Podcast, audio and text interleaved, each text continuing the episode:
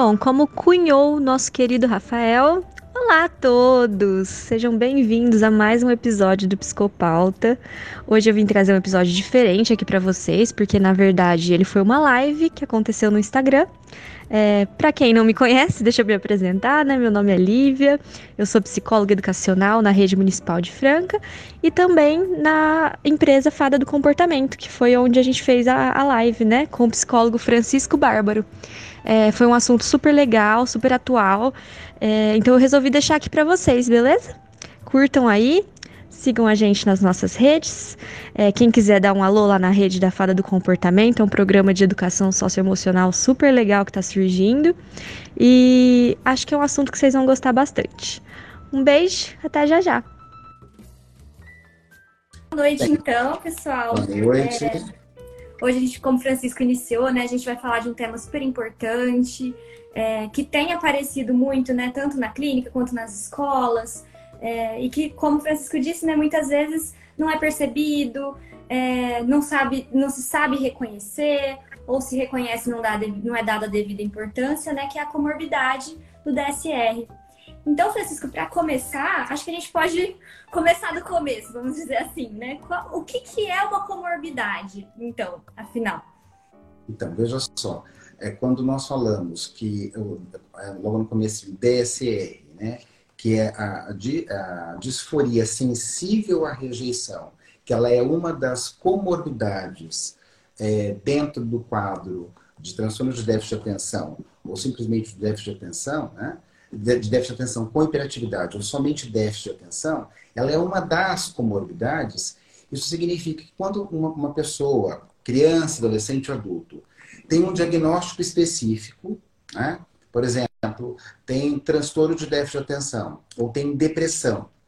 Quando nós falamos em comorbidade, é que aquele, a pessoa tem aquele quadro principal, por exemplo, déficit de atenção, com hiperatividade ou sem, e tem uma comorbidade, ou seja, ela tem um outro quadro clínico associado àquela dificuldade principal, que na verdade vem a potencializar, a dificultar até o manejo clínico, bem como todas as questões pertinentes de um tratamento específico que, porventura, né, aquela pessoa, criança, adolescente ou adulto, venham a necessitar. Né? Então, a comorbidade é quando tem um quadro clínico associado que vai trazer uma série de desdobramentos. Então, a, a disforia né, é uma alteração no estado de ânimo. Né? Essa, essa disforia, essa alteração do estado de ânimo que a pessoa pode ter, criança, adolescente, adulto, ela pode acontecer de uma forma é, onde aquilo que ela está imaginando é, pode ser real ou não. É uma coisa que gente, eu percebo com muita frequência, por isso que a gente foi é, discutindo com a equipe da FADA, abordando esse assunto, é que é muito comum crianças com transtorno de déficit de atenção e hiperatividade, ela, é, é, ela apresentar, por exemplo, uma comorbidade como depressão. Ou ela ter, junto com déficit de atenção, ela ter um TOD, ou ela ter o toque, ou ela tem um transtorno de conduta, ou é, transtorno de, é, de aprendizagem, uma alteração no desenvolvimento dela como um todo, ou até mesmo só da aprendizagem, junto com o TDAH. E o, a disforia, ela é comum, só que muitas vezes não é feito um diagnóstico criterioso, cuidadoso é, com relação a essa questão. E aí se trata somente o TDAH, e aí você somente trata é, as comorbidades mais comuns, mais frequentes. Então, ela pode ser imaginária, ela pode ser real, só que um ponto importante é que às vezes a criança, diante de uma frustração, porque a, a, é, na disforia, independente da faixa etária, um ponto fundamental, uma das características fundamentais, ela tem uma percepção da realidade e sobre si mesma distorcida. Ela entende entende a realidade, as relações afetivas, e ela entende e ela se percebe, enquanto autoimagem, autoconceito e autoestima, ela tem alterações nessa percepção, na construção dessa percepção. Então, o olhar dela é um olhar equivocado. O olhar dela é um olhar distorcido. E diante de um não, diante de uma intolerância é, ao estresse, uma intolerância à frustração, ela responde com uma intensidade, com um descontrole muito acentuado. Né? Então, ela responde, o estado de ânimo dela fica alterado, extremamente alterado, diante dessa frustração. Então, por exemplo, aquela criança que você fala assim, ou até mesmo um adulto, ou mesmo é, um adolescente, você fala: não, nós não podemos fazer isso agora. Antes de você terminar aquele, a sua intervenção, ou mesmo que você não usou a negativa, usou uma linguagem mais assertiva, olha, precisamos pensar, vamos avaliar melhor, é, é, nesse momento é, não é possível. Independente da maneira, ela responde com ah! com uma raiva desmedida, com descontrole desmedido. Né? Então, essa é uma das grandes características da, da, da disforia. É, ela não consegue manejar as emoções é, de uma forma apropriada diante das contingências. Então a criança tem um déficit de atenção e começam a colocar para a criança, até mesmo para o adulto, adolescente, ah, é o jeito dele, ele é descontrolado, ele é desequilibrado, olha só como ele está reagindo. Né? Isso mesmo no adulto, né? Essa, essa reação. Exatamente, exatamente, porque depois a gente pode até falar um pouquinho, porque na mulher a disforia aparece em situações de TPM, que é uma outra, tem a disforia de gênero, que é uma outra questão, e se confunde muito, não consegue entender o que está por detrás disso. Então, no adulto, ele tem às vezes um descontrole desproporcional, porque ele tem uma percepção alterada, então ele enxerga os fenômenos de uma forma alterada. Qual o grande ponto nisso? Quando você vai fazer uma está no contato com o seu filho, com o seu aluno, é, com o seu companheiro, com a sua companheira, com alguém da família, tem uma alteração de humor mais significativa, o que, que é necessário? É você, primeira coisa, falar assim, bom, parar, observar o fenômeno e perguntar o que, que é isso? O que isso controle emocional que é esse? De onde vem isso? E a gente tem que avaliar a frequência, a intensidade dessa disforia, dessa alteração de ânimo, né? E ver o quanto ela vai tolerando, é, ela vai ficando menos sensível diante das contingências à medida que você vai abordando e conversando. Porque ela é multideterminada. Ela tem uma história, onde essa criança, por questões é, de comorbidades outras, ou até mesmo aspectos ambientais que colaboraram e potencializaram, ela foi desenvolvendo esse padrão comportamental é, descontrolado. Só que muitas vezes, em muitos casos, em pessoas que, à medida que a gente for falando, pode ser que vai identificar, o que acontece? As pessoas acabam ah, é, dando um crédito, bom, ela é assim, ela é descontrolada, é o jeito dele, o pai é assim, o avô era assim, não sei quem era assim, e vão normatizando condutas dessa criança, ou mesmo do adulto, adolescente, trazendo isso para uma discussão onde não é trabalhado e não é tratado devidamente o fenômeno.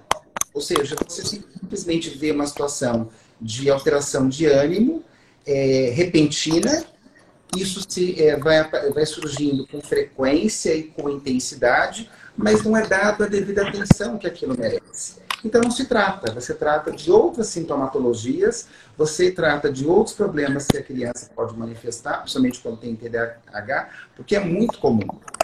Por que é comum no TDAH?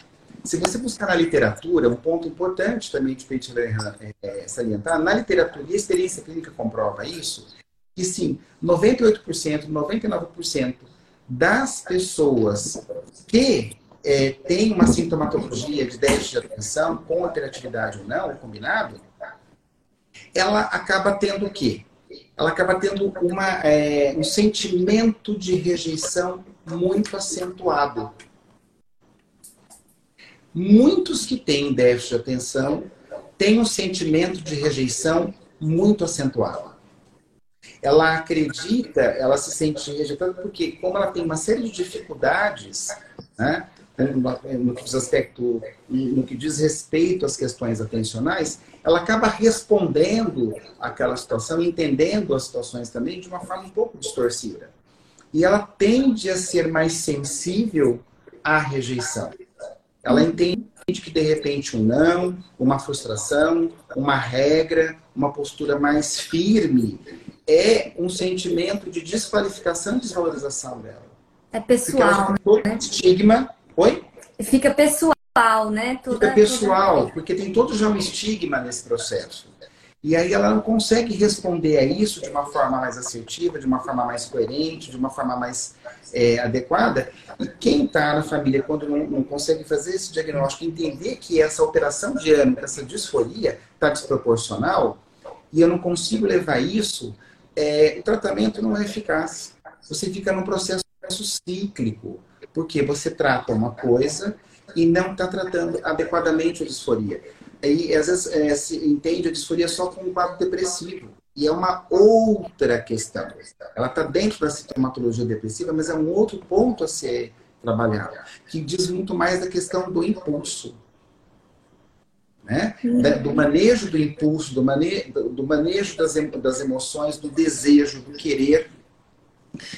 E isso é, é importante olhar, porque quando você faz o clínico, por exemplo, quando ele consegue identificar que um adolescente um diagnóstico tardio de, de, de TDAH, ou até mesmo um adulto, que é muito comum hoje no consultório, né, é, com um diagnóstico tardio, você vê é, histórico de pequenas explosões que essas pessoas tiveram em várias fases da vida. E isso era entendido, ou se usava castigo, ou era punição, e às vezes punição. É assim mesmo? Uma série de práticas educativas e, é, ou de procedimentos educacionais inconsistentes, inadequados, porque aquilo não atendia a demanda. Era algo que a criança, adolescente, ou até mesmo adulto sentia de uma forma inexplicada, porque é uma alteração, é um descontrole que a pessoa tem. Não é algo que ela tem um manejo. À medida que ela vai tendo consciência, as pessoas ao redor vão ajudando ela a entender que aquela alteração de ânimo, que aquela hipersensibilidade dela a uma rejeição, ela não é condizente com a realidade, você vai mostrando outros aspectos para ela, ela pode, se tratada e muitas vezes até com medicação, ter um entendimento do que é que tá, está acontecendo com ela e começa a partir daí ter um pouco mais o manejo, ou seja, um pouco mais o controle dessas situações. Né? Olá, pessoal. Eu imagino, eu imagino que um manejo assim, feito de forma não assertiva, né, pode até reforçar o quadro, né? Porque se a, a questão é a rejeição e eu falo que ah, essa pessoa é assim mesmo, ela é chata, ela é, ela é explosiva, o problema é dela, você vai reforçando né, esse sentimento de, de rejeição. E aí, como que a gente poderia manejar isso de uma forma assertiva, assim, tanto na clínica ou então um pai que está no contato é, com a é, criança? Quando, assim? quando você tem uma pessoa no seu ambiente familiar ou na escola, no contexto que você convive, pessoas que você convive, e essas pessoas têm é, alterações de ânimo, é, uma, é, uma sensibilidade muito grande a se sentir rejeitada, ela sempre se sente menor, desvalorizada, desqualificada, é, não compreendida, não aceita. Né? Quando é, isso é uma coisa muito recorrente, a pessoa tem essa manifestação com frequência, tentou várias abordagens, há o, além do acompanhamento medicamentoso, que você tem que avaliar se tem alguma outra comorbidade, algum outro quadro clínico associado, você precisa fazer o quê?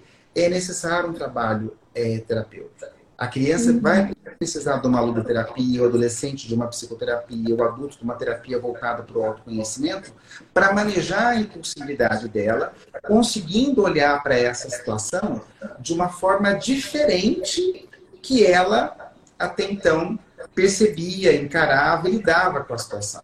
Né? Ou seja, ela precisa é, ter um espaço propício para ela poder parar e pensar, não se sentindo é, julgada, avaliada, criticada, né? É, que é, é muito difícil no ambiente familiar ou até mesmo no ambiente escolar. Eu tenho várias situações de, é, do, no ambiente escolar é onde a criança se sente extremamente rejeitada por causa de um comportamento específico, isso potencializa toda essa alteração de ânimo dela. E ela vai responder isso como um, um sinal de que ela, ela, como que ela não consegue manejar isso de outra maneira, mas de que algo que está acontecendo é compreendido é, por ela de uma forma assim desmedida.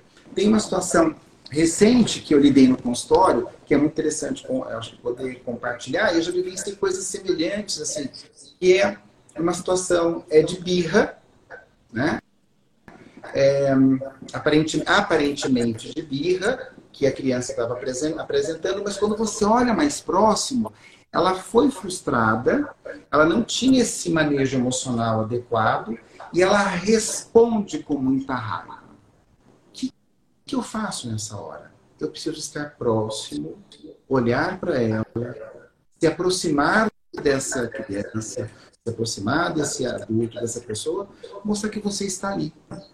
Sem julgamento, sem crítica, sem é, nenhum tipo de, de constrangimento ou punição. Somente assim você começa a mudar o ciclo. Porque se você entra com uma crítica, um questionamento após essa alteração de ânimo, né, após essa manifestação é, desproporcional da emoção dela, você, você acaba reforçando a sua conduta na abordagem de que ela realmente está correta, que nem você que quer ajudá-la aceita ela, nem você consegue compreendê-la como ela é. Ela, ela continua se sentindo rejeitada. Então, são pessoas que vão desenvolvendo uma habilidade, uma característica, onde a sensibilidade é, às situações, é, mediante essa alteração de percepção, ela fica muito acentuada e com o passar do tempo, se isso não é bem atendido, qual é a repercussão que isso pode ter que a gente vinha discutindo até então? Nas nossas discussões? Um transtorno de personalidade do tipo borderline, do tipo fronteiriço. Lá na frente. Então, é uma coisa, então, que se a gente não der devida atenção agora, pode se transformar em algo maior. Sim. Uhum. Veja só. É, hoje, é, vamos pensar numa criança, vamos fazer agora uma pontuação. A criança, diante de uma intolerância ao estresse ou tolerância à frustração, ela responde àquela situação de que maneira? Através do comportamento, através dessa alteração de ânimo, muito sensível, porque ela se sentiu rejeitada, desvalorizada, desqualificada. E aí ela começa a não ter o acolhimento devido, ela é punida e ela aprende a se conter e não reagir mais de forma tão descontrolada, apesar de você ver que ela está se, se, se implodindo, mas ela vai tentando ter controle porque ela vai ser punida, ou ela já foi punida. Essa, essa criança vai se desenvolvendo, vai crescendo, é, e esse adolescente, jovem, jovem adulto, que não criou um manejo, um entendimento do que está acontecendo com ele, porque ele está lidando daquela forma, porque ele está percebendo coisas diferentes que não são reais. E se foram reais, nós vamos ter que reverter e ressignificar tudo isso. Ele não tem o repertório para poder lidar com essa situação. A disforia vai tomando uma proporção cada vez mais estruturada, mais complexa, mais elaborada, e isso vai sendo é, é, tomando uma proporção no qual ela vem a desenvolver uma alteração já estrutural de personalidade. Que aí então, para reverter já não teria como, né? Quando você tem um padrão já é, que isso é, assume o seu dia a dia, a sua rotina, o seu jeito de ser no mundo, e isso aparece em todo tipo de contingência, que, ou seja, depois da fase de formação de personalidade, 18, 19, 20, até 25, alguns teóricos chegam a falar, é, passou essa fase, se é uma coisa que já foi introjetada, incorporada no padrão, de funcionamento dessa, dessa criança, dessa pessoa, no caso, que veio da infância, pré-adolescência, adolescência, vida, juventude e vida adulta, ela vai se consolidar com uma alteração de personalidade. Esse é um dos grandes problemas. Porque você não consegue, é, já nessa, nessa instância, ter uma, uma reversão. E não podemos falar em cura, porque as pessoas perguntam, mas em uma alteração de personalidade, você tem cura? Não. À medida que você tem, é, mesmo porque medicamento nenhum é, altera é, personalidade. O que nós temos é pessoas que são mais impulsivas, é, mais intempestivas, típicas de quem teve histórico de disforia, sensível à rejeição em fases anteriores, ele vai ter é, uma dificuldade para poder lidar com essas coisas na vida adulta e provavelmente vai precisar de uma medicação. A terapia é o caminho, a terapia vai ajudá-lo a reconstruir isso. Quanto mais precocemente, esse é o ponto. Um pai, um professor, um educador tem um entendimento sobre isso e percebe a necessidade e a importância de se trabalhar isso, de olhar e lidar com aquele fenômeno de uma forma mais acolhedora, assertiva, compreensiva, com mais leveza, com uma comunicação não violenta, com uma, uma comunicação não julgadora, mas com uma, uma, uma, uma, uma prática educativa de acolhimento, de uhum. onde você começa eh, com exercício empático maior, você consegue é, é, é, tem grandes chances de reverter isso. Na vida adulta é um tra... fica mais difícil. É um trabalho, então, muito em conjunto com as famílias, né? Do início ao fim, assim. Desde perceber esses sinais, né? Para levar Sim. a um tratamento, uhum. até Sim. auxiliar né, nesse manejo que tem que se estender da clínica para casa, né? Exatamente, exatamente. É, uma coisa que é, a literatura mostra, a experiência clínica, assim, é um a cada três pacientes com transtorno de déficit de atenção, é, eles, um a cada três, têm sentimentos, eles falam, eles relatam em vários estudos na clínica, que uma das maiores dificuldades que eles possuem, que eles sentem, uma das coisas que eles têm mais dificuldade de manejar no dia a dia, é o sentimento de rejeição. Nossa, é muito Isso alto. Isso que é uma né? comodidade. Uhum. É um índice muito alto, percebe? Sim. É, e por isso que é importante dar atenção a isso e olhar para essas questões. Porque muitas vezes, ah, esse sítio rejeitado, ah, né? ah, depois deixa ele quieto. E às vezes deixar quieto, por favor, é potencializar mais essa. Uhum. Mostrar ali, em silêncio, observando, mostrando que você está ali e que que pena que você está dessa forma, mas vai ficar melhor. Eu estou aqui. Uhum. Você acolher, você mostrar que você está vendo, independente da faixa etária. Essa pessoa, ela recebe naquela hora uma dose maciça de amorosidade, afetividade, de exercício simpático, que é o que ela mais precisa naquele momento. Só de ser olhada, né? Exatamente. E aí você consegue, com isso, reverter uma série de problemas que geralmente a gente acaba identificando. Né? Então, assim, é, a, a, a, a, ansiedade que muitas vezes os pais têm, ou até mesmo os educadores, de tentar lidar com uma situação onde a criança teve, o adolescente teve uma explosão, teve uma, uma postura, é, um comportamento disfórico, de uma, uma, alteração de ânimo muito acentuada, é, sem olhar e entender o que está por detrás disso, é um dos grandes é, complicadores. Porque você não entende o fenômeno, não identifica o que tem que ser feito consequentemente, se identifica parcialmente não consegue ser tão assertivo, e aí você é, é, não, não lida para aquilo, não dá atenção para aquilo mesmo. Né? Ah, Inicialmente só. parece um problema de educação, né? Ah, ele está sendo mal educado, ele está fazendo birra, e é uma questão que é emocional, né? E não de, de correção de comportamento.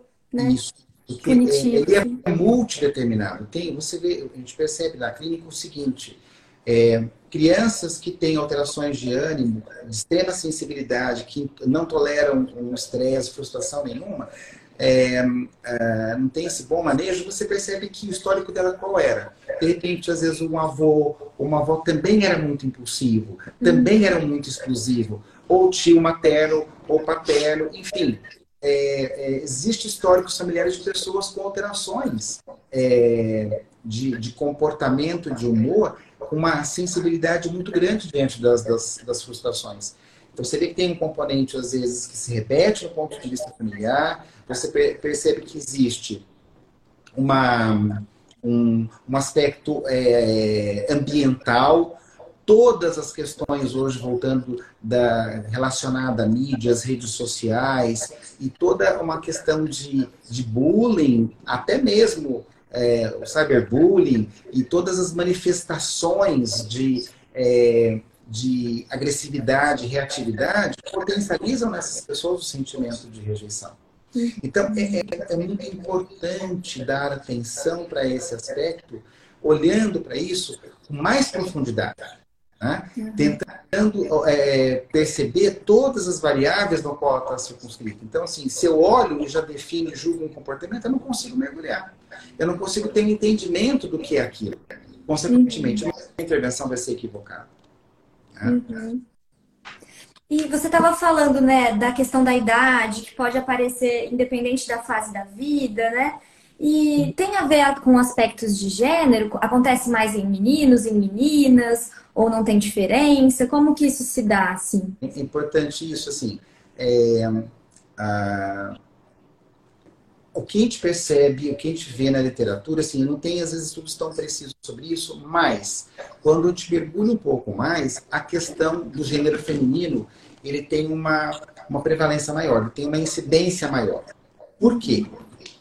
Ah, porque a disforia, eh, ela tem componentes que podem ser potencializados, aumentados também com questões hormonais. A mulher está muito mais predisposta a isso, em vários momentos da vida dela. Ela está muito mais predisposta a isso. E ela acaba tendo uma um, um, funcionamento disfórico, uma sensibilidade maior. Vamos lá.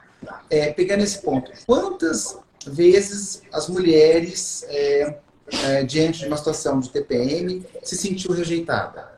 Ai, não me entende, ninguém me entende, vocês não estão compreendendo o que eu estou sentindo, vocês não estão, eu estou falando que eu não estou bem, vocês continuam falando isso. Ela se sente rejeitada, ela se sente pouco compreendida. E é natural, porque é real o que ela está sentindo, porque tem uma alteração hormonal, e aquilo fica potencializado. Né? Então, assim, você é, ter esse entendimento que a questão de gênero, muito, muito bem colocado, ela tem uma, uma incidência um pouco maior em função desse componente hormonal também. Então, a gente percebe com muito mais frequência. Mas a gente percebe em meninos, de, é, é, em meninas, é, em crianças, né? principalmente quando tem um ambiente também que não tem um, um bom manejo das questões comportamentais, emocionais, e na adolescência, uh, tanto garotos como garotas. Mas, como tem um aspecto da TPM, esse elemento eu vejo como um, aspecto que contribui mais ainda para a potencialização da, dessa disforia sensível à rejeição. Até pela construção social né, da mulher. A exatamente, construção social, todos os estigmas, a cobrança é, e todo o estresse que tem em volta disso, né? É, isso acaba potencializando. Então, assim, nós temos questões, é, no ponto de vista social, que colaboram também para a, um, um, não manejo assertivo dessa, desse fenômeno da disforia. Porque é, não é qualificado, não é valorizado e muitas vezes até é feito o contrário. Como eu tinha dito bem no comecinho, você acaba tendo uma postura onde você potencializa e é, a, a percepção da, da pessoa que, que, que teve uma postura, é, é, uma atitude dentro da disforia, com essa hipersensibilidade, essa alteração de ânimo, ela, ela fala, tá vendo? Olha lá, ninguém me entende depois que ela teve a. Ninguém me entende mesmo. Tá vendo? Aí ela começa a buscar argumentos para justificar a ação dela e ela não muda, porque tem um julgamento. Então, o primeiro passo é o adulto, a pessoa, sair do, da, daquela situação que teve a, a, aquela, aquela explosão, aquele, aquela, aquele desequilíbrio por parte da, da criança, adolescente ou adulto. Peraí, o que, que é isso que está acontecendo? Deixa eu entender, está diferente. Uhum. E vejam só, nós temos o hábito de julgar. Se a criança, adolescente adulto, mostra que ele está sentindo algo, mesmo que não seja real, eu preciso partir do princípio que ele sente daquela forma. Uhum. E ele está é, é, percebendo as coisas ao redor dele, as contingências, de uma forma específica. E que, consequentemente, ele acaba precisando é, de uma ajuda externa. Ele não vai conseguir sozinho. Vejam só, é, pessoas que tendem a ter esse, esse quadro, essa disforia sensível à rejeição, elas não vão normalmente sair desse quadro sem uma ajuda, sem um sistema familiar olhando para isso, sem que a escola esteja entendendo que essas explosões elas precisam ser compreendidas na sua multideterminação. Aí você dá um salto, aí você começa a lidar com aquela pessoa e entender que tem algo a mais além de um quadro X, Y, Z mas que ela tem uma necessidade específica que deve ser atendida. Né? Uhum. Sem nenhum tipo de julgamento. É porque até a pessoa conseguir reconhecer que aquela reação é exacerbada, que talvez venha de um lugar que, que não é natural ali, né? é, só esse reconhecimento já é um, um caminho longo, né? De, de aceitar que precisa de ajuda, estava falando da naturalização, muitas vezes a gente tem esse, além de culpar a pessoa, né, achar que a pessoa tem, ela tem a responsabilidade de sair desse quadro sozinha, né? Você que está desse jeito, então você que tem que se virar. Então isso acontece também. Veja só, uma coisa que você colocou assim, é essa responsabilidade que é dada à pessoa que tem o DSR. É, é como se ela fosse, é, ela fosse uma escolha. Uhum. E vejam só, isso não é uma escolha.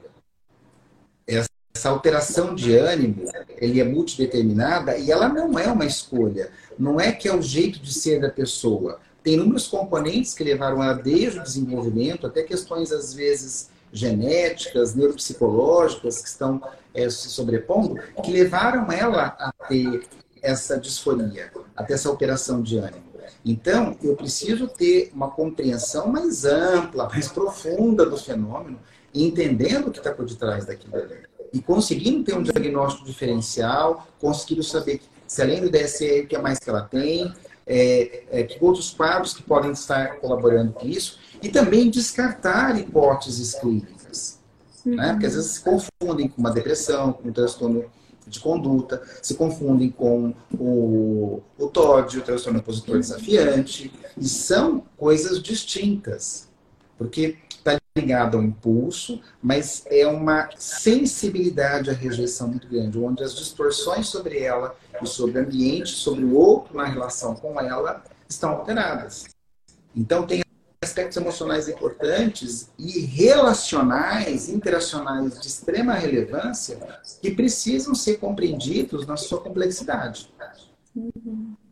Né? Senão, eu já vi é, é, casos de pessoas que estavam em tratamento psicológico, crianças, adolescentes e adultos, né, com momentos distintos, é claro, é, onde não foi percebido que aquelas alterações de comportamento, aquelas explosões, é, eram algo diferente do que estava sendo pensado, tratado. Não era uma questão de escolha, ou só porque ele era ah, ah, estava sendo ah, é, mal educado, ou ele estava sendo agressivo porque ele é assim. Não.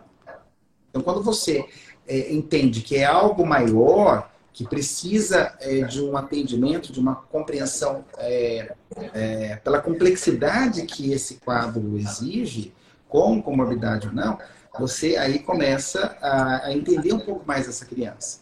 Né? Uhum. É muito comum, eu tenho casos no consultório de crianças com autismo, tá? É, com é, DSR. Eu tenho casos de crianças com autismo, com é, a disforia sensível à rejeição, junto com TDAH, junto com TOD. Uhum. Né? Tem casos de crianças com autismo, com DSR e com TOC. Então, eu tenho crianças com, com transtorno de déficit de atenção, com problemas de aprendizagem e DSR. Então, é, só que para cada uma dessas coisas, o tratamento tanto psicológico quanto medicamentoso, eles têm que ser olhados com muito cuidado, porque tem diferenças se você não consegue abarcar ponto de vista dos psicotrópicos e também da psicoterapia, por exemplo, ou da logoterapia, você não consegue ter a eficácia que você poderia ter. A uhum. família não é orientada com assertividade. A escola não, não recebe a orientação que precisa. Ou seja, você acaba lidando com uma situação e você trata uma parte do problema. Mas aquilo começa a se repetir, a criança começa a ter descontroles. Com o passar do tempo, uma coisa importante e ressaltar é que essa criança ela vai melhorando o nível de sensibilidade dela, mas ela tem alterações é, no estado de ânimo, é, de muita sensibilidade à, rejeição, só que numa frequência e intensidade menor. É, uhum. É, mas porque ela já foi tão reprimida, ela sabe que vai ter tantas consequências, ela consegue se segurar. Mas aquilo não está sendo tratado. Está sendo só contido. O que, que acontece? Na vida adulta, bum! Explode. Explode. Aí explode e aí nós vamos ter o quê? Um jovem um adulto e o pessoal fala: nossa, ele dava um pouco de trabalho, ele tinha uns rompantes de humor, de comportamento, muito sensível à rejeição, é, mas nossa, como é que foi? Vem como se fosse de repente, né? Como se nossa, fosse de repente. Isso, mas é que você não faz esse, esse link. Quando você vai buscar na anamnese, o quadro clínico, a história desse paciente, você vai entender, e uma mãe mais atenta a detalhes, ou um pai mais atento a detalhes, ou uma professora que tem histórico desse aluno, é, você consegue compreender o que, o que vinha acontecendo. Né? E às vezes essa falta de olhar para o histórico, ela ultrapassa gerações, né? Porque eu vejo na escola tem acontecido da gente receber alguns casos, por exemplo, de autismo ou de TDAH, que tem um fator mais genético, e aí, quando a criança recebe o laudo do psicólogo, do psiquiatra, ela, ele, o pai começa a olhar aquele laudo e fala, ué, mas eu, eu também sou assim, eu tenho isso aqui também. E aí a gente vai ver o histórico da família e isso vem de, de gerações, assim, né? Então falta muita gente olhar para trás mesmo, né? É, e é exatamente assim, e, e, uma coisa importante, porque a, é, o pai começa a olhar para aquilo, começa a fazer uma série de identificações, a mãe também, é, mas como na época, há 20, 30 anos atrás, é, você tinha uma outra maneira de encarar os problemas e de lidar com as práticas educativas, você não olhava para isso.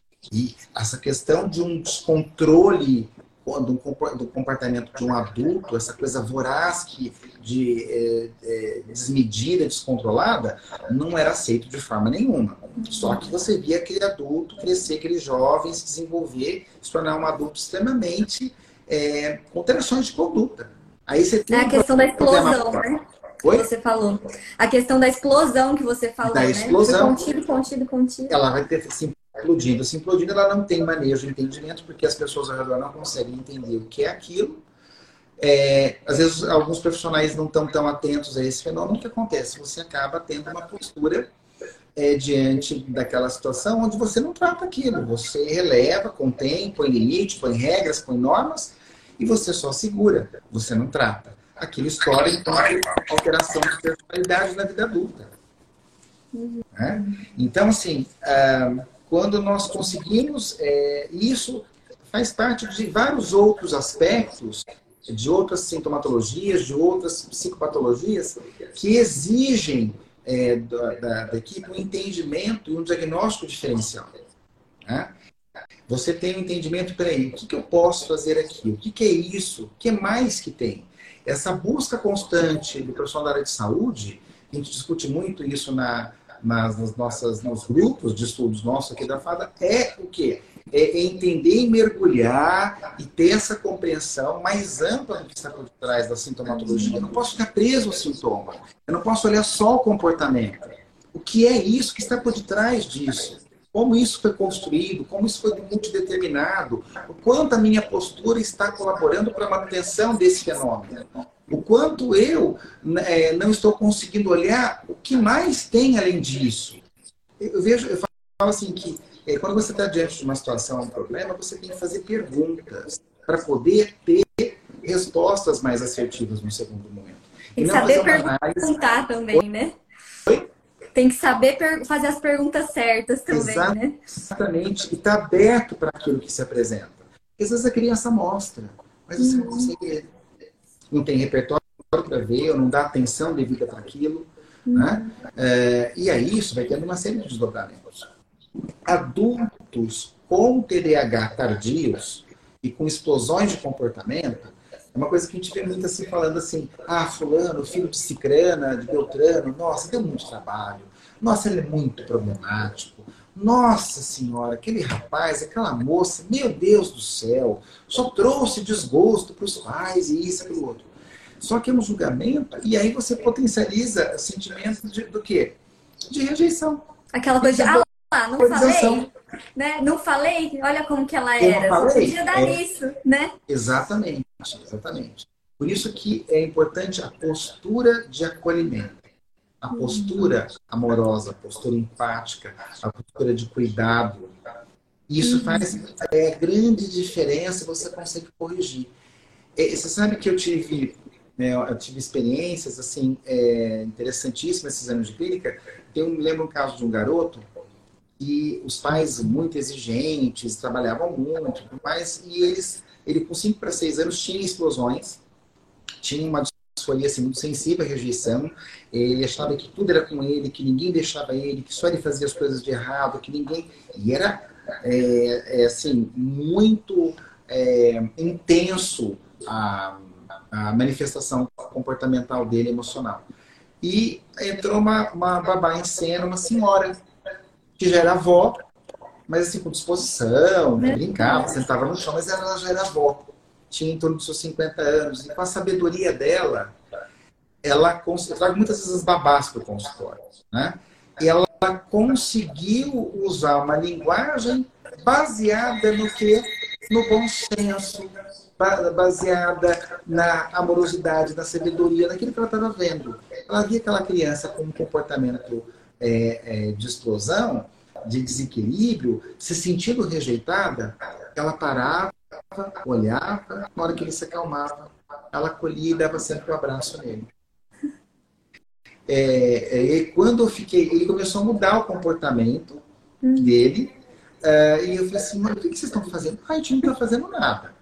Alguma coisa então, mudou aqui. Alguma coisa está acontecendo, porque ele está diferente. A resposta dele a intolerância, a frustração está diferente.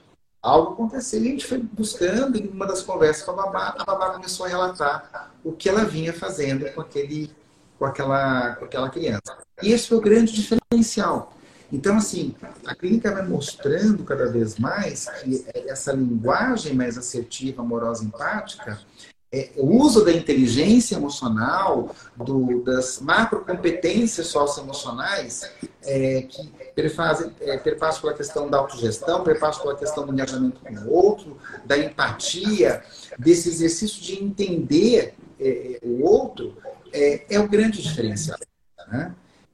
Então, a gente percebe que isso mostra e sinaliza é, para os educadores, para os pais, para os profissionais da área de saúde, um caminho a ser seguido.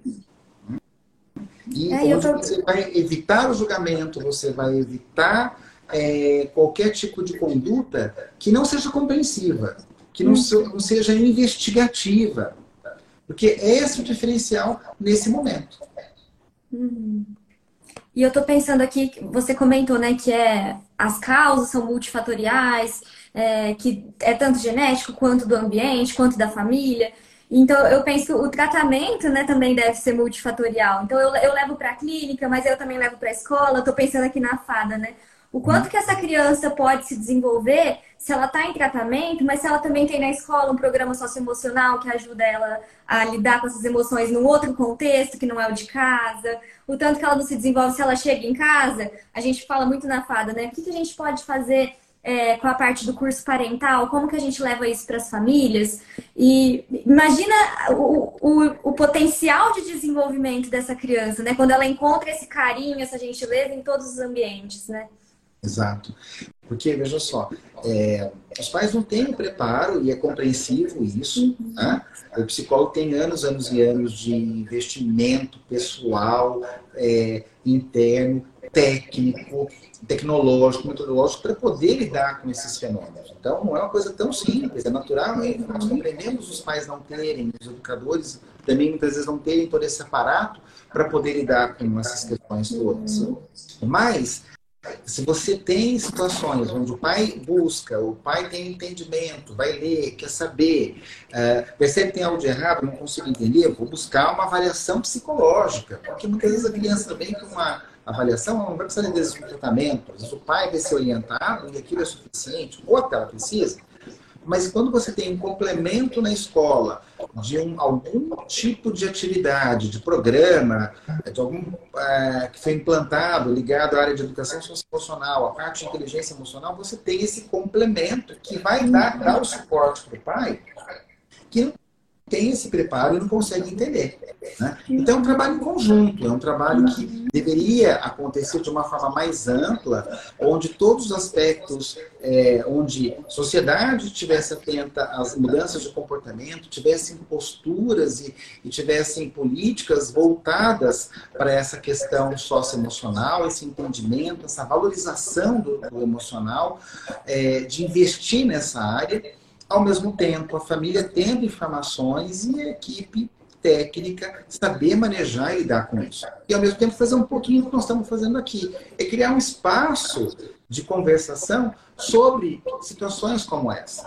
Para que você traga um repertório, traga um entendimento, uma compreensão para as pessoas que estão lidando é, com, o outro, com gente. Então, ao lidar com gente, nós temos que ter o interesse e a disponibilidade para poder entender o que é que está acontecendo com o outro, o que o outro precisa naquele momento. E a gente tem mania de achar que criança não percebe as coisas, né? Mas o, o, tanto que às vezes não tem um programa, não teve uma formação, não teve estudo socioemocional, mas da pessoa estar tá disposta a estar presente com tudo que você falou, de não ter o olhar julgador, de estar tá ali de coração aberto para receber, entender a necessidade daquela criança. Acho que só essa disponibilidade de estar ali, né, estar a, a, disposto a ouvir, a criança já sente, né, uma postura diferenciada. Né? Ela sente e ela valoriza. Uhum. Ela sente, ela valoriza e ela busca aquele tipo de pessoa, de adulto, que está disponível para poder acolher a dor dela. Uhum. Existe uma dor na disforia sensível à rejeição uma dor emocional. Uhum. E que ela precisa ser adequadamente é, trabalhada, olhada, é, entendida, para que essa criança possa ter chances de reverter. Né? É, então, acho que esses são os pontos principais assim que nós é, não sei se tem algumas perguntas que chegaram. Se você Deixa eu ver, se quem quiser mandar pergunta, né? Eu vou lendo aqui. A, a minha mãe falou, que a minha mãe é professora, né? Vou até Sim. mandar um beijo para ela aqui. Isso. Mas ela sempre me falou disso da afetividade. Ela tá falando aqui como a, a afetividade faz toda a diferença no contexto escolar. E faz mesmo, gente. Quando a gente tem essa postura é, do olhar mais da gentileza, da comunicação não violenta, que até a esposa do Francisco me trouxe muito esse viés assim para a fada e para as nossas conversas de equipe, né? É, do quanto a comunicação não violenta e se colocar de uma forma mais amorosa faz diferença, né? Na educação realmente tem muita diferença. Tem uma... Exatamente, muito bem pontuado é, por ela. É, esse é o grande diferencial é, tem uma, uma, colocação assim também importante que cabe ao educador, ao pai, à comunidade de uma forma geral, que muitas crianças que são encaminhadas não chegam a ser atendidas. Realmente, isso é um fato, infelizmente. É né? verdade. Mas por quê? Não é dado a atenção necessária quando você faz um diagnóstico. Eu digo assim para os pais, porque eu fiz isso com os meus filhos. Né? Os meus filhos fizeram terapia desde pequeno, eu coloquei eles desde pequeno, independente de ter uma sintomatologia, um problema, uma dificuldade grave. Ou seja, eu coloquei para que não tivesse. Porque as crianças, muitas vezes, elas demonstram coisas para os outros, na escola, para os amigos, mas não trazem isso para os pais. Seja os pais psicólogos ou não. E quando você tem essa abertura para poder trabalhar com a criança, os pais têm um entendimento abertura para poder colocar um filho numa, numa terapia, numa logoterapia, numa psicoterapia, você é, começa a fazer uma profilaxia, você começa a desenvolver uma prevenção de alterações emocionais, de conduta, comportamento, é, que é, poderiam vir a se manifestar, mas porque você faz uma prevenção não acontece. É, eu, já me perguntaram muitas vezes é, qual a melhor idade para você buscar uma terapia para um espírito eu sempre digo com assim, sem sombra de dúvida, tem alguma coisa que chama a sua atenção, não precisa ser grave essa alteração de humor, de comportamento. Menos, com menos de sete anos, leve. Porque os primeiros sete anos, o primeiro setênio, é uma das fases mais importantes para a formação e estruturação de personalidade. Qualquer psicólogo, educador sabe disso e muitos pais têm essa compreensão. Então é nesse momento que qualquer tipo de intervenção assertiva que for feita, é, uma, uma função não só terapêutica, mas também profilática, você consegue uma resposta incrível da criança. Quanto mais precoce essa intervenção é feita, mais rapidamente você tem uma, um, um resultado, uma resposta positiva. É, um segundo momento, assim, passou dos sete anos, ela já está com oito, nove anos, uma criança. Qual as, não deixe passar dos 14, 15. O que você conseguiria num acompanhamento, independente se for uma disforia sensível à rejeição ou algum outro quadro semelhante, se você é, identifica isso e busca antes dos 14, 15, que depois é uma outra fase do desenvolvimento. Existe uma outra complexidade neuropsicológica que faz com que aquela criança, aquele adolescente, é, desculpa, aquele adolescente já com 14, 15 anos, ele o quê? Ele é, já cristalizou alguns padrões e a partir dessa idade já tem aspectos estruturais já definidos. Já tem, às vezes, um padrão comportamental já consolidado. E aí é muito mais trabalho, muito mais trabalho para os pais, é muito mais trabalho para os terapeutas, para os profissionais de ajuda que vão estar envolvidos nessa situação. Uhum.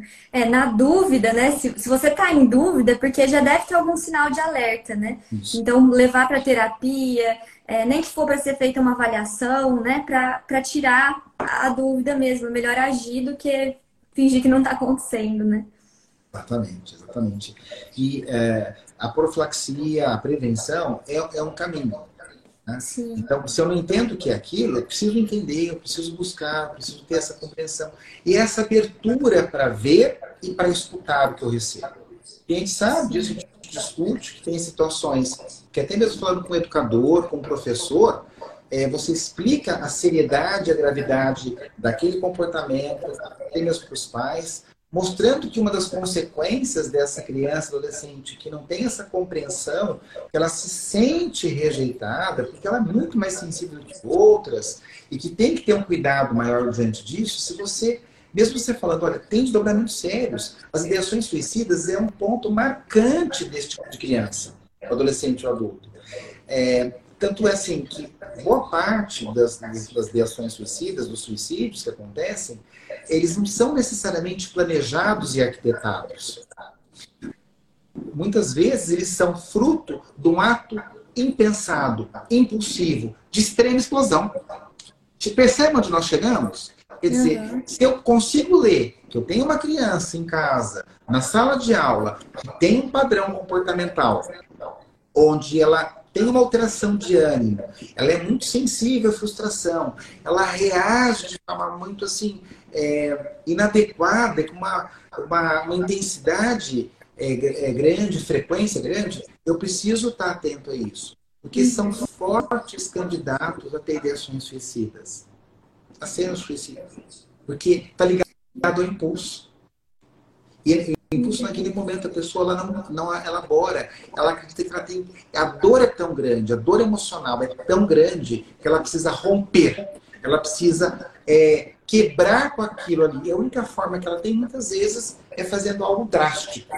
Ou ela grita, ou ela agride o irmão, ou um colega na escola, porque ela não aguentou essa frustração, ou ela se autodestrói. Então ela vai ou para uma ideação suicida, até um suicídio, ou até mesmo, que é os casos mais graves, para uma autoagressão. Muitas vezes os casos de, de é, mutilações, de, de autoagressões que nós vemos em adolescentes, o primeiro ponto que ali, às vezes eles não falam, às vezes não tem grandes explosões, porque eles aprenderam a conter, mas está no corpo. Está uhum. Tá na forma dele se ferir e se machucar. Porque a raiva que ele tem diante da, da, da rejeição que ele sente é tão grande que, para ele não fazer algo destrutivo com o outro, ele se autodestrói. Uhum. Percebe a complexidade, a gravidade, a seriedade que está por O nível que pode chegar, né? O nível que e... pode chegar. E aí e as até... pessoas falam, nossa, mas como ele fez isso? Como ela fez isso? Uhum. Né? Até esses casos, Francisco, você falando agora de, desse, desse da gravidade que pode atingir, né, me fez pensar nesses casos que a gente teve agora no começo do ano no Brasil, né, dos ataques nas escolas, o tanto que muitos deles foram ligados à rejeição, né, da pessoa que não fazia parte de nenhum grupo, da pessoa que não se encontrava em lugar nenhum com ninguém, né? É, e, e assim, as escolas precisam implementar e buscar é, programas onde, além de ter aspectos socioemocionais envolvidos, mas que trabalhem a questão do bullying. Sim. Que tenham a oportunidade de olhar para a questão do bullying, porque é um outro potencializador. Ele passa por uma situação de, de desqualificação, ele passa por uma exposição muito grande, frequente, acentuada. O que acontece? Ele vai armazenando isso, ele não tem recursos internos para poder lidar com essa situação e ele vai arquitetando algo e dependendo da estrutura familiar, das condições, das condições, e se ele sente que um educador, nem um professor, nem um diretor, nem coordenação fez algo para poder ajudá-lo, ele vai tentar destruir aquilo que destruiu ele. Uhum. Tanto que poderia... Uma dor, uma dor muito grande nesse processo tem uma dor e que tem que ser percebido. Porque os desdobramentos e a, gravidade toda que envolve esse fenômeno é, da rejeição, é, dessa sensibilidade de rejeição, são sérios, com inúmeros desdobramentos. E que não tem atenção devida, não tem o olhar que deveria ter, e, é, e você só vai identificar e buscar lá na frente. Hum. Então, se alguém, se você, alguém me perguntar assim, é, Francisco, com que recorrência você recebe casos e em, diante de pequenas é, alterações, é, onde a criança apresentou um, um quadro de disforia sensível à rejeição, um adolescente, um adulto, algumas pequenas manifestações, veio um, alguém buscar ajuda para ter entendimento. Pouquíssimos. A grande maioria vem, busca ajuda quando tiver inúmeros desdobramentos e muitas consequências.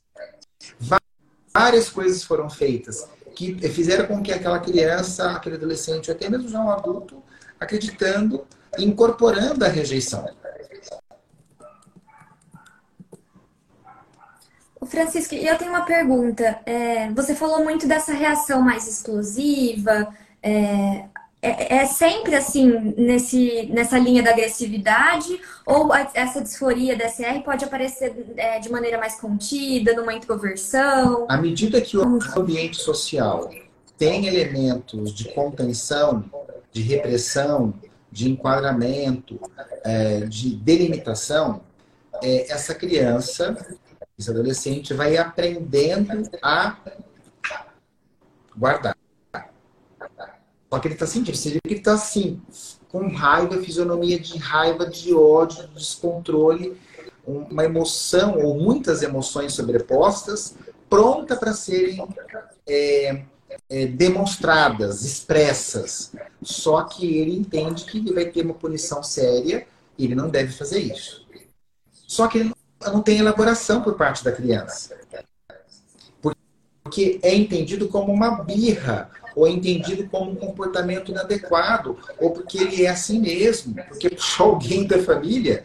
E aí você não olha para aquilo, essa criança vai crescendo embotada e ela reage. Por exemplo, quantos casos que nós sabemos, pela mídia ou até próximos, de pessoas que cometeram atos é, de extrema violência, de muita crueldade, jovens, adultos, até mesmo essas é, situações é, de um jovem entrar com, com armas é, brancas ou de fogo, onde ele entra numa escola e ele começa a ferir e machucar pessoas, né, educadores específicos ou grupos de amigos específicos. Por que, que ele faz isso? Porque já teve uma história onde ele foi guardando, guardando, guardando, guardando, guardando. Então, a manifestação dessas crianças, você vai perguntar para o pai, para a mãe, o pai não viu, a mãe não viu, Aí, aí vai é, vasculhar e mergulhar, entender o que aquele jovem estava fazendo, por exemplo. É, ele, era um mundo que os pais não conheciam. A dor dele emocional estava circunscrita naquele universo onde ele não conseguiam demonstrar a raiva, não conseguiam mostrar a dor emocional. E aí o que acontece? É, muitas vezes o, estão colocando agora, achei interessante, os professores nos momentos que a criança demonstra uma raiva, o ódio, a inquietação, através do comportamento, o professor tem que buscar a ordem, tem que buscar ter uma postura ali assertiva para lidar com aquilo. Mas cabe ao educador é entender e fazer o diagnóstico dessas situações de explosão, do aquela criança tem dificuldade para lidar com o impulso, e ter um olhar e buscar junto à coordenação um trabalho em conjunto, claro, envolvendo a família e esclarecendo que aquilo não é uma coisa tão natural, como nós temos a tendência a normatizar. Uhum. Então, é um assunto que as pessoas não olham com a devida proporção porque não conseguem ver o desdobramento. Nós vivemos um universo, só para a gente fechar agora em função do tempo, vivemos um universo que é um momento onde, assim, se eu vejo o problema, se eu identifico o que está acontecendo, é palpável, é concreto, aí eu mudo. Enquanto eu não consigo olhar para esse fenômeno, é, ver ele com clareza, ele está meio difuso, eu vou lidar com aquilo que eu tenho.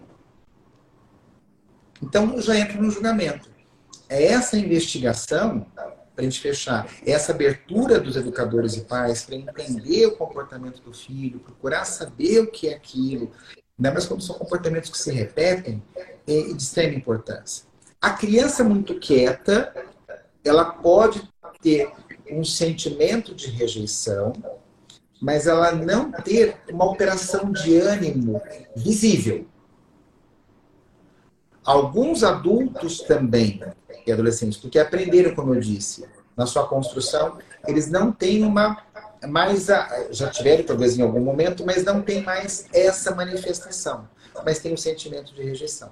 Então, o que eu quero deixar aqui como uma mensagem, que o sentimento de rejeição é altamente limitante, destrutivo e de alto risco. E que todos é, envolvidos com, com gente, precisam estar atentos a esse aspecto. Eu acho que é essa mensagem de hoje, nesse momento. Agradeço a, a sua presença. Você veio de, de Minas para cá para a gente poder fazer esse bate-papo, essa troca. E a nossa ideia é criar situações onde a gente possa colocar em pauta temáticas de extrema relevância, de importância para trocar. Tá? É, acho que esse é, é nosso, nosso papel nesse momento. Se você assistiu até aqui, muito obrigada pela sua audiência de sempre. Quem é novo, seja muito bem-vindo. E a gente vai fazer algumas lives de vez em quando, então aproveitando o conteúdo aí. Se vocês tiverem gostado desse formato, vou continuar trazendo.